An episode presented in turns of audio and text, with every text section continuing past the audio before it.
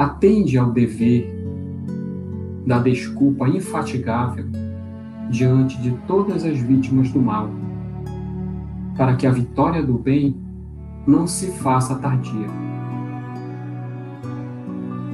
Recorda que, acima da crueldade, encontramos junto de nós a ignorância e o infortúnio que nos cabe socorrer a cada dia. Quem é que poderá dizer, poderá, com os olhos do corpo físico, ver toda a extensão da treva sob as mãos que se envolvem no espinheiro do crime? Quem, aqui na sombra terrestre, poderá distinguir toda a percentagem de dor e de necessidade que produz o desespero e a revolta.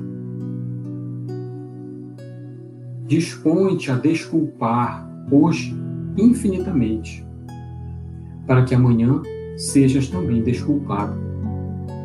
Tudo na vida pede entendimento e caridade, para que a caridade e o entendimento nos orientem às horas na vida. Não esqueça que a própria noite na Terra é uma pausa de esquecimento para que aprendamos a ciência do recomeço em cada alvorada nova. E somente na desculpa incessante de nossas faltas recíprocas, com o amparo do silêncio e com a força da humildade, é que atingiremos em passo definitivo o reino do eterno bem com a ausência de todo o mal. Boa noite, Maria do Rosário, tudo bem? Maria do Rosário está sempre participando com a gente. Então, é, desculpa, desculpar, né? Mensagem de Emmanuel no livro Ceifa de Luz. Nós estamos tratando, na semana passada nós fizemos este estudo, né? Da, da, da ideia sobre a ideia sobre a volta à vida e como essa ideia ela está presente dentro do conhecimento judaico, no contexto, né, no, do, no, né, no contexto daqueles que convivem com Jesus. Aí, na semana passada nós falamos sobre é, a pergunta que Jesus faz, né, quando está na cidade de Cesareia, nos arredores, pergunta aos discípulos o que que estão falando dele. E ele e eles falam, né, que, olha, uns estão dizendo que o Senhor é o Elias, que é Jeremias, que é um outro profeta. Porque a ideia, essa ideia que nós concluímos na semana passada, de retornar à vida física, ela está presente dentro do, da crença judaica. E Jesus, nesse contexto, por não ter combatido essa ideia, confirma que ela é real. E aqui, isso, é, como nós vimos, é está é, tá dentro do, do, da mentalidade do povo judeu.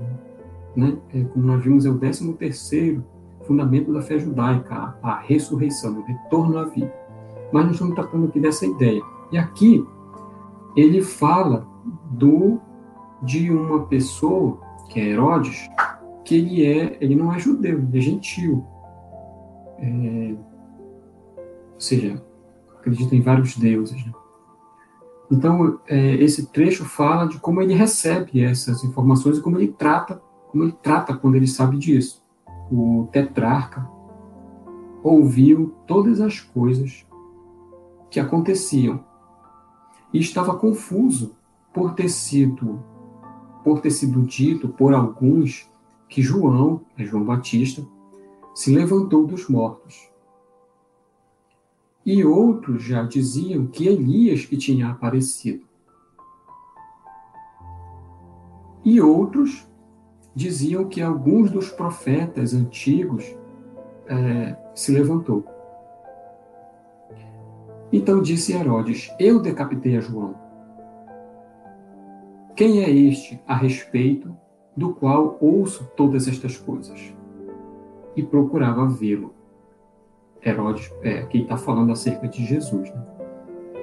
Então aqui é, vamos estudar esse trecho aqui para entender o que está por trás de, destas palavras que Lucas anotou.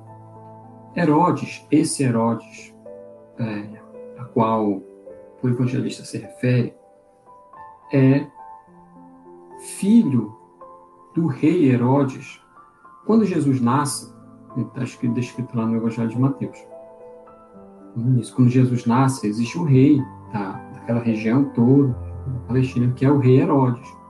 E ele é, é, é, é quem promove, o, na tradição de Mateus está colocado, o infanticídio. Ele manda matar as crianças abaixo de dois anos por causa da ideia desse, do, de uma criança que nasceu que era o rei dos judeus. Então, lá, por ameaçar o seu, o seu reinado, o seu trono, ele manda matar.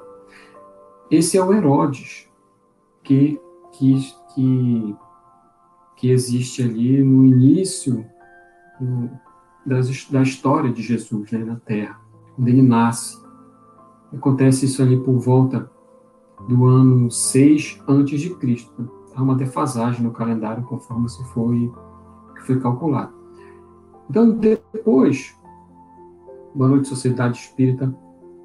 Depois disso, depois de Herodes, quando ele está prestes a morrer, ele deixa no seu testamento dividido o seu reino, né, o reino, todo o território da Palestina, ele divide em é, de maneira que os seus filhos passam a herdar, né, como herdeiros do trono, herdam o, o, os reinos.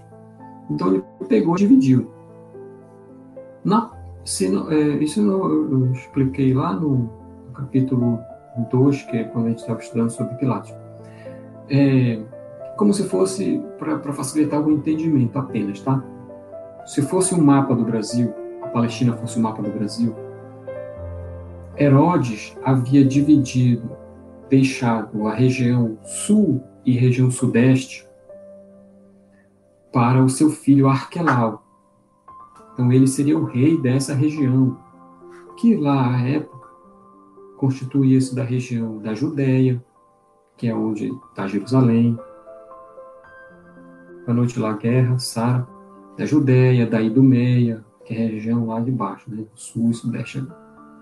Na região que seria assim, é só para facilitar, tá? não é exata a comparação, mas a região nordeste ficou com o seu outro filho Filipe. E a região norte, aqui nossa região norte, tem o Pará, tem o Amazonas, o Pará, seria a região lá na Palestina da Galileia. E que é onde estão, onde está né, o o lago, o Mar da Galileia, onde está a cidade de Nazaré, que é onde Jesus cresce, onde Maria vive, daí herdam o, a referência, né, Jesus de Nazaré, Maria de Nazaré. Caná, que João escreve como o primeiro grande prodígio de Jesus, quando ele faz a transmutação do sabor da água em vinho. É, Magdala, famosa também pela por causa da moradora famosa, Maria, que se transforma em uma seguidora de Jesus após ser libertada por ele, do seu, do seu processo obsessivo, do seu apego material. Essa é a região é, norte, que o rei dessa região ficou é, para Herodes, o outro filho, né? três filhos. Esse Herodes, ele era chamado para se diferenciar do seu pai, né? Ele era chamado, foi Rosa, seja bem-vinda, Rosa, Herodes Antipas, ou anti, é, que vem da palavra antipater, por causa da aversão que esse filho, também chamado Herodes, tinha de seu pai. Tanto que, em um evento anterior, o próprio filho tinha tentado assassinar o pai. Você vê que as famílias têm problemas já há muito tempo. Embora tudo isso, ele é, herdou este reino do norte, a Galileia, para é, ser ali o, o regente. Então, esse aqui no trecho de Lucas, que ele fala Herodes, tetrarca, é este, o filho, o rei Herodes dessa região norte, região da Galileia. Então, ele ouve coisas que estão acontecendo no seu reino, na região, acerca de um homem. Acontecimentos maravilhosos, é, uns dizem sortilégios, magias e tudo, mas a fama corre e chega nos ouvidos dele. Então ele ouve isso e fica confuso. Aí não vamos entender a razão disso acontecer. Então, esse Herodes é o qual Lucas aqui se refere. Essa organização que o pai Herodes, aquele no início de quando Jesus nasceu, fez, ainda estava vigente na época de Jesus. Embora a mudança que ocorreu aqui na região sul e sudeste, na região da Samaria, da Idumeia, da, da,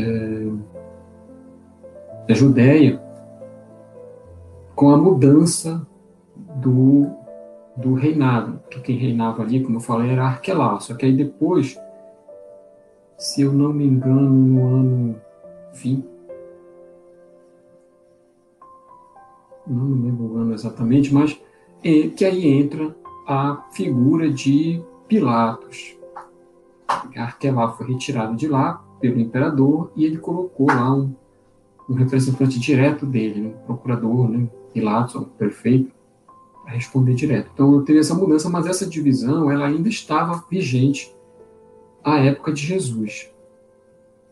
E por isso, quando aqui, embora os nomes sejam os mesmos, quando ele fala de Herodes, ele está se referindo ao filho, e não aquele que surgiu ali na história como o matador de crianças, né?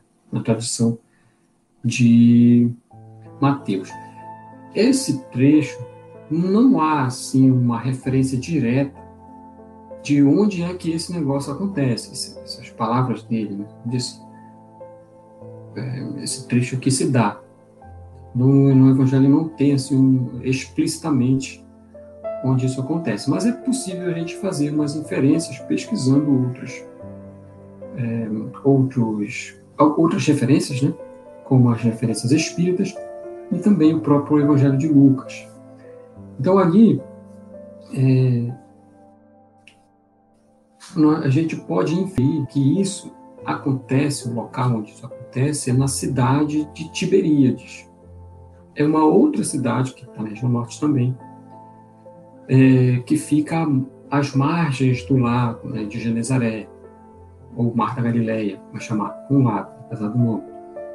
Como tem várias cidades ali, como estava comentando, tem Caná, tem, tem, tem Cafarnaum, Magdala, e tem também essa Tiberíades, que foi uma cidade é, onde Herodes, esse rei Herodes Antipas, construiu a capital do seu reino.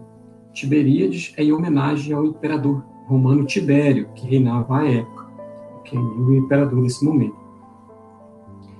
E é provável, então, que, isso é uma inferência, que esse diálogo, essas palavras de Herodes, aconteça no, nessa cidade, né, onde está a capital é, do seu reino. Essa essa cidade, vejo que ele dá o um nome em homenagem ao imperador, né, Tibério. Então é uma cidade romana. É um, é, tem o objetivo de homenagear né, o império. Mas nos seus, nos seus detalhes, nas suas construções, há muito a presença do judaísmo. Então ele tenta fazer um, é, é, tenta, né, mas não consegue harmonizar uma cidade romana com aspectos judaicos. Porque, lembre ele, é, embora, embora pagão, romano, é, e está governando os judeus. Então, ele precisa ter, é, precisa gerenciar os conflitos, o ânimo, a moral do povo e tudo isso. Então, ele tem essa, essa característica de é por natureza uma cidade romana, mas com essa pretensão de ser uma cidade judia. E embora essa tentativa, ele é, isso demonstra, na verdade, a, a, a forma assim, superficial como ele trata os costumes judaicos. Porque é de fora e tenta mostrar-se que entende, que compreende, mas que no fundo é, não é assim. E isso é uma é algo que fica explícito no próprio pensamento dele quando Lucas descreve estas palavras aqui. É a superficialidade com como que ele entende os costumes e a própria religião judaica. Então, dentro disso, boa noite, Fábio, Fábio Romano, seja bem-vindo. E dentro disso está esse pensamento do retorno à vida. O retorno à vida física, tá? Vida material. É, que é entendida dentro do contexto judaico como a ressurreição. Essa é, Herodes, ele sabia disso. Isso é uma crença, né? Pô, é um fundamento da fé, tá lá, ele sabe disso. Embora ele não entenda.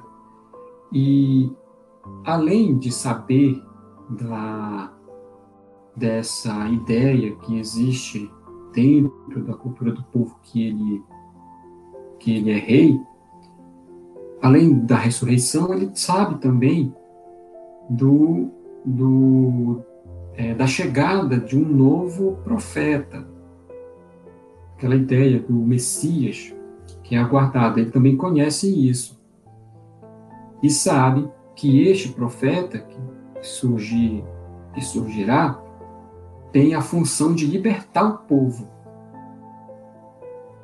Então ele, como um romano, é, na verdade eu não sei bem se ele é romano, mas como uma, como uma, como uma representação de Roma, isso é um assunto que importa para ele.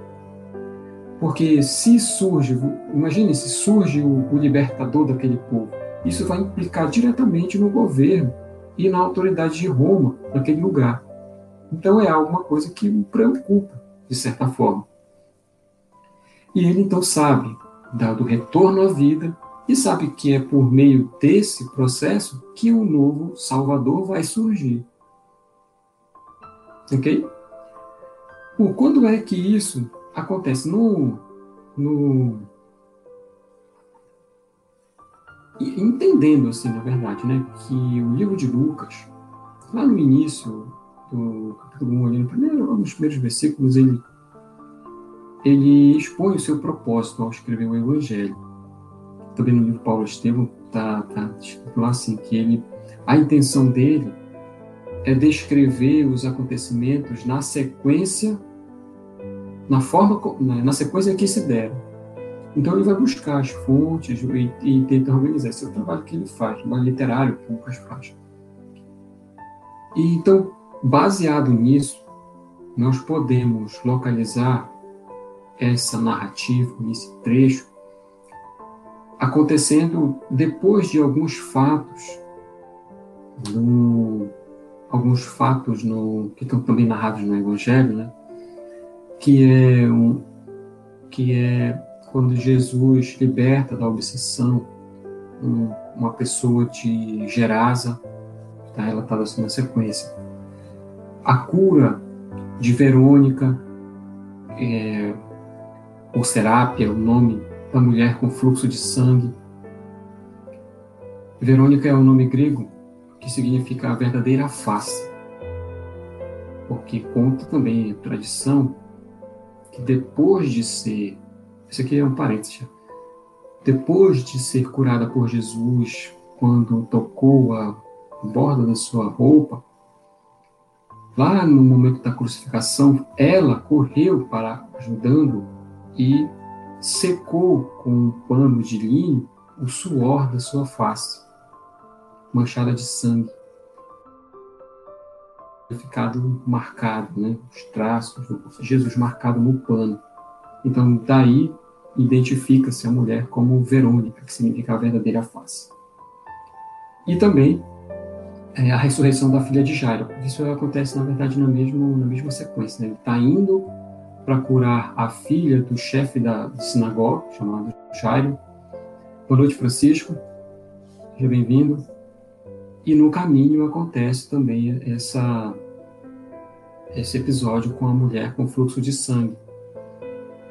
Então, esse, esse trecho né, de Herodes, quando ele faz esses pensamentos aí, essas falas, acontece, tá acontece tudo depois disso. E Amélia Rodrigues, no livro Primícias do Reino, ela descreve, quando ela descreve esses acontecimentos, ela coloca isso como ocorrendo ali entre os meses de dezembro e janeiro. Ali, metade de dezembro metade de janeiro, né? que no calendário judaico é o mês de Kislev. É, não, é, não, é, equivalente a esse mês igual ao nosso, mas é, acontece ali o ano, não dá para precisar, assim, mas é, nesse período. Oi, Vandinho, meu primo, tudo bem? É, acontece nesse período esse, essas palavras né, de Herodes, tá? Então, é, sobre o, o, rei Herodes, então, porque no início ele fala, Lucas fala assim, que ele ouve as coisas, né, as notícias acerca de Jesus, e ele fica confuso. Confuso. Então, essa confusão dele, é, ela vem da dessa crença na ressurreição que ele também tinha, ou sabia, né, vamos dizer, melhor. Só que ele não entendia como é que isso podia acontecer, porque depois ele fala: eu, eu, eu decapitei a João. Como é que João pode estar de volta? Então, essa, ele não entendia isso. Como é que isso, isso pode se dar? Como é que ele vai voltar à vida? Eu mesmo, há pouco, tirei a sua. Então, ele não entende, um é João, outros falam que é outros profetas, então é isso que na sua, na sua mente ele não consegue discernir, não consegue entender. É, e outro, outra coisa é que ele como a, a preocupação, né? Ele tem a ideia do, do Messias, do Salvador, tem implicação, como eu falei, no seu reino, sua, o seu governo. E, mas mesmo que não fosse João, João Batista, que era também pelas autoridades temido profeta, é, e se viesse Elias, ou outro profeta que seja, pelo processo de retorno à vida, e se ele surgisse ali? Que implicação isso ia ter para o reino dele? Isso é, é um problema que na sua cabeça ele tenta resolver, ver como agir, que que atitude é, ele vai tomar, porque não só isso, mas a ideia, é, porque uma das referências que se faz também é, é a Elias. Né? É, essa ideia de Elias, que deve retornar, é, dentro daquele contexto não é não é simplesmente assim, ah, vai, voltou, voltou, ok, legal, tá aí. Não. São as implicações que isso tem, porque a, a chegada, não só o surgimento do profeta novamente de Elias retornando, mas ia marcar uma fase, uma época, né? uma, era um marco. E esse marco era era o marco de eventos escatológicos, que da escatologia, de escato, que vem do grego, que é fim, o último, né? Então, a, a escatologia é, é estudo dos, do final dos tempos. Então, esse, essa ideia de, de Elias, que retorna, está envolvida também nisso. Então, quando ele chegar, é porque está para acontecer, o fim está próximo também. O fim dos tempos, das eras. Então, tudo isso está é, envolvido assim nesse pensamento do retorno à vida e também, neste caso, quando se refere a Jesus, a Elias, né, a, ao final ao fim dos tempos previsto, né, que está dentro da cultura judaica. Então, imagina tudo isso acontecendo em um local que você é o responsável. A, a ideia de, de conflito, de distúrbio, de expectativas, então tudo isso, tudo isso recai sobre a sua responsabilidade. Então ele tenta entender daí a confusão, porque não tem os detalhes de como esse processo se dá, é, fica confuso. E essa, essa, é, além disso, essa presença, a presença dessa figura profética que retornaria no futuro, segundo a tradição da crença judaica, além disso tudo, representa para o povo uma demonstração patente, clara. Oi, Marcelo, tudo bem? É uma demonstração clara da autoridade e do poder de Deus. Então, é, de Deus, a qual vamos pensar no, no contexto do passado, né, de lá. Então imagine para o rei, para Herodes, é, o que seria ter alguém no seu reino que é a representação da autoridade e do poder do Deus dos judeus. Porque os romanos têm também os seus deuses e também na terra representado pelo imperador, que é os imperadores desde Júlio César, o seu filho Augusto é que ele ergue né, uma estátua em homenagem a Júlio César, chamando-o de Deus.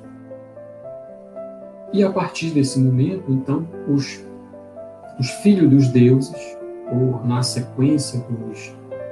É, na herança do trono, todos os imperadores passaram também à altura de deuses. É um processo chamado apoteose, ser elevado a um deus. Então, no, no, na cultura romana também tem um deus, que é representado que está tá no imperador. Então vai surgir, ou ou surgiu, né? Que isso que é a preocupação dele. Enquanto tem a ideia, para tá legal. Mas começa a surgir os boatos. Assim. Olha, o Messias apareceu. Aquele profeta que a gente estava esperando já está aqui. Aquele que é a representação do poder e da autoridade de Deus na terra, do nosso Deus, o Deus de Israel, como é chamado, né? Tá, tá aqui. Então imagine para Roma, para o representante de Roma, o que isso ia significar. Então é, é tudo isso está na cabeça dele. E ali, é, Lucas, bom, é por isso que Jesus ele é comparado, não só aqui, mas também no outro que a gente viu na semana passada, a Elias. Porque essa demonstração, lembrem que na semana passada nós comentamos que Pedro, quando ele toma a frente né, e fala e fala que é, que Jesus pergunta quem ele é, né? E você, quem diz que eu sou? Tu és o Cristo. Aí ele usa uma expressão que nós explicamos. O Filho do Deus vivo. Ou Filho do Deus que vive, também pode ser traduzido. Porque a maneira como Deus se manifesta é falando, é, agindo na vida material, dentro daquela cultura. Então eles chamam Deus que vive em contraposição aos deuses é, de é, ídolos, né, as estátuas, as imagens, que são características do, do panteão romano. Então, essa é a é, é assim que acontecem as demonstrações de autoridade e de poder então, isso é um motivo de preocupação com uma autoridade governamental. E Lucas é, é muito muito interessante é que é, essa a demonstração assim, ah, deixa eu explicar, né? Essa demonstração de poder, de autoridade, ela não é assim como pode ser levada a imaginar alguém fazendo, embora isso também aconteça, né? Fenômenos maravilhosos para demonstrar apenas, né? para aparecer. Não é isso. É a própria vida daquela pessoa, aquele profeta, a sua própria vida é que é o testemunho da grandeza de Deus. Ok? Oi, Elisa. Seja bem-vindo. É, é, então, isso é o, que está assim, envolvido nessa ideia do deste profeta, que estão associando a Jesus. Os boatos, os comentários começam a associar ele, esse profeta, a Jesus. Não é ele o Messias. Então, essa, esses são os comentários que estão que estão é, correndo na boca do povo. Aí. E é, por isso, então, é que Jesus é comparado a Elias, por causa desse, dessa ideia de poder que começa, que passa a ser demonstrada né, por aquela pessoa. E Lucas, quando ele descreve, porque ele sabe disso, embora ele escreva no grego, para os gregos, ele sabe disso. E no versículo anterior, nos versículos anteriores, né, ele coloca claramente isso, que Jesus ele está demonstrando poder e autoridade, que passa a ser é, representado por essa preocupação que Herodes tem e que está no imaginário, na crença do povo judeu. E esse poder e essa autoridade que Jesus demonstra ele mesmo, que Lucas descreve, ele coloca assim. Está na, é, não está nesse trecho, não, está no anterior. Ele fala que Jesus convoca os seus discípulos, e ele usa inclusive as palavras, ele diz, dá poder sobre as doenças e sobre os espíritos obsessores, e dá autoridade para proclamar o Evangelho. Então ele já está adiantando, a Lucas já está explicando. Madu, seja bem-vinda. Ele está já demonstrando que é Jesus o Messias, ou, o Cristo. Vamos usar a palavra grega. Ok? Ele já está demonstrando, porque na, ele, ele, ele expõe isso, né, fala isso, e depois ele apresenta essa confusão na cabeça de Herodes, tudo que não está claro, quem é quem, o povo acha que é um, o outro o acha que é outro, e assim vai. Mas Lucas já colocou. É ele, o poder e a autoridade de Deus aqui na terra, na figura do Messias. E quando é, ele fala acerca de Elias, ele diz que, ele diz assim, ó, Outros dizem que Elias tinha aparecido. Outros dizem que Elias é, tinha aparecido. É, ele, ele, usa essa expressão, isso aqui é Lucas, tá, o evangelista. Quando, quando ele escreve, é, ele usa a língua grega, o grego koiné, o grego do passado, diferente do grego moderno de hoje em muitos aspectos. E ele usa lá uma palavra chamada efane, para esse para designar esse termo aparecer. Oh, Elias apareceu. Não é igual essa ideia que nós temos de aparecer. Olha, fulano apareceu, ele estava escondido, apareceu. Não é esse o apareceu que a palavra grega efane representa, mas traz a ideia de algo ou de alguém que se fez conhecido que se revelou, se apresentou, vamos dizer assim. Talvez essa palavra seja até que melhor presente para o nosso contexto. Mas em nível de detalhes. não é aquele se apresentou, meu nome é Gil, não, não é só isso. É demonstrando quem é detalhadamente.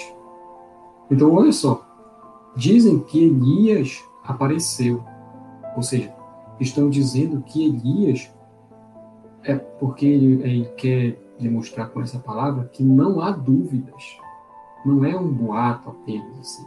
Ah, alguns estão achando isso, estão falando que ele apareceu. Quer dizer, Elias, no passado, ele se revelou, ele mostrou que ele está aqui, até nos detalhes, ou seja, para não deixar dúvida. Então, isso que ele está falando. Isso se aplica precisamente, né, no caso desse, desse profeta, Elias, por causa da, sua, da expectativa que existe na sua aparição. Porque até Elias, né, veja, é, a ideia que existe por trás né, do, do retorno à vida dentro da cultura judaica é o da ressurreição. Como nós temos visto, é o retorno à vida com o mesmo corpo. Detalhe que difere da reencarnação. O mesmo corpo. Então fala, olha, Elias surgiu aí, mas se fosse. Veja a confusão de Herodes. É João Batista voltou? Porque se fosse ele, o corpo era o mesmo. Não, não, mas eu separei a cabeça do corpo. Não, então essa confusão dele. Mas é, as características com as quais se esperava Elias é, essa sua aparição dentro da cultura popular judaica, bate com as características que Jesus apresentava. Então, daí essa ideia né, de que, em, para alguns, ele era Elias. Embora não seria seria até razoável de se acreditar, porque ninguém sabe a aparência de Elias visto que naquele, naquele contexto ninguém o conheceu, tendo ele visto nove séculos antes de Jesus. Poderia até ser. Mas João Batista, outros profetas, tem a confusão dele. Bom, outra palavra é a palavra levantar, que coloca ele diz que, assim, outros dizem que alguns dos antigos profetas se levantou. Esse, essa palavra, né, levantar, é, Rosa Maria, tudo bem? Essa palavra levantar, ela é uma palavra que foi escolhida pelo tradutor, tá? Essa aqui, essa tradução que eu uso é a tradução do Haroldo, né? acho uma boa tradução dele. Então ele usa essa palavra levantar para traduzir aquilo que é ressurreição, que é ressuscitar. Tem a palavra no grego, ressuscitar. Quer dizer, tem uma palavra lá no grego que traduz aqui como levantar, porque a palavra lá atrás, conforme foi escrita, ela é utilizada na forma, numa forma alegórica, é, numa forma figurativa daquele é, contexto temporal. Quer dizer, é, é uma maneira de, de descrever a ressurreição, levantar. É porque a pessoa, quando ela morre, ela deita. Então, levantar, ela está ressuscitando. Então, essa imagem de deitar para morrer e levantar para ressuscitar é uma linguagem corrente utilizada naquele contexto para descrever esse fenômeno da morte e da vida, do retorno à vida.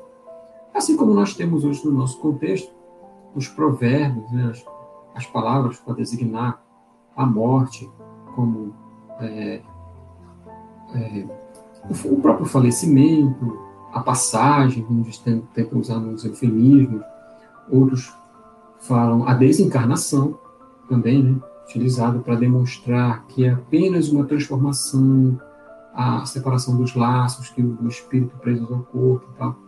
Foi Betânia. E também outros já falam é, uma linguagem mais, mais cômica de bateu as botas, ou é, outras aí que, que, que existem, enfim. Mas o que é isso aí? São palavras, são expressões usadas aqui no nosso tempo para descrever o fenômeno da morte. Ou o fenômeno da vida, como se diz, por exemplo, quando a criança nasce, vir à luz, que ela está no interior de ambiente escuro, então ela vem para a luz. É uma, uma forma de descrever o nascimento, assim como na época havia deitar para morrer e levantar para ressuscitar. Então, por isso que essa palavra está usada lá no Evangelho de Lucas, que ele fala, alguns dizem que um dos profetas se levantou, ressuscitou.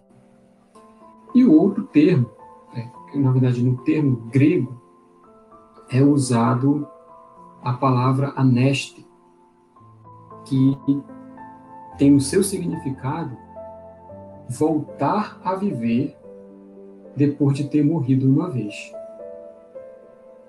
Reviver ou ser ressuscitado. Essa palavra que está lá.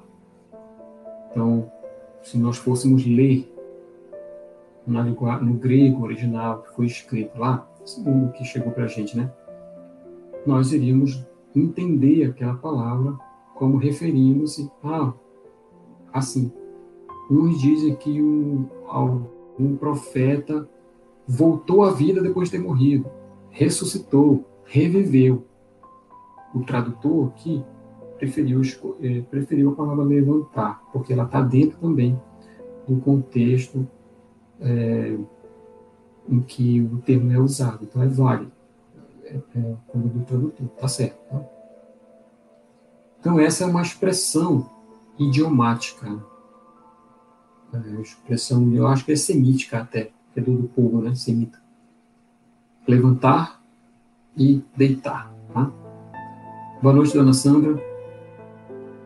Então, vejam, aqui, é, esse trecho do Evangelho é, tem o objetivo de demonstrar que essa ideia, porque Kardec, vejam, aqui não falou de, de reencarnação, nem no item passado. Então, estamos apenas tratando da ideia que é corrente, que ela existe dentro do pensamento judeu, dentro do contexto no qual Jesus está, do retorno à vida. Ok? Nós vimos na semana passada que isso está dentro do pensamento judaico e que e, agora, e hoje que está dentro também do pensamento romano, visto que eles sabem que isso pode acontecer, faz parte daquele, daquele da, daquela cultura ali, está lá. E embora no caso de Herodes aqui, que é uma personagem principal desse trecho, ele não entenda como isso funciona. Sabe que, olha, retorno à vida. É, até eu acho, assim, posso dizer, embora não com muita segurança, de que nas crenças espiritualistas que, que aceitam também o retorno à vida ou a ressurreição, não, não se sabe exatamente como é que esse processo acontece. Ah, pode ressuscitar, mas como, não sei.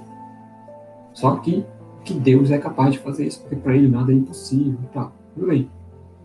Assim, a época, não, não se, se sabe como é que isso vai acontecer. Mas está lá o pensamento. Incluindo, inclusive hoje ainda, existe nos arredores da cidade de Jerusalém um cemitério onde as pessoas pretendem ser, são enterradas, foram enterradas lá, seus corpos, para que no dia da ressurreição pudesse surgir dali. E é, também, logo depois do.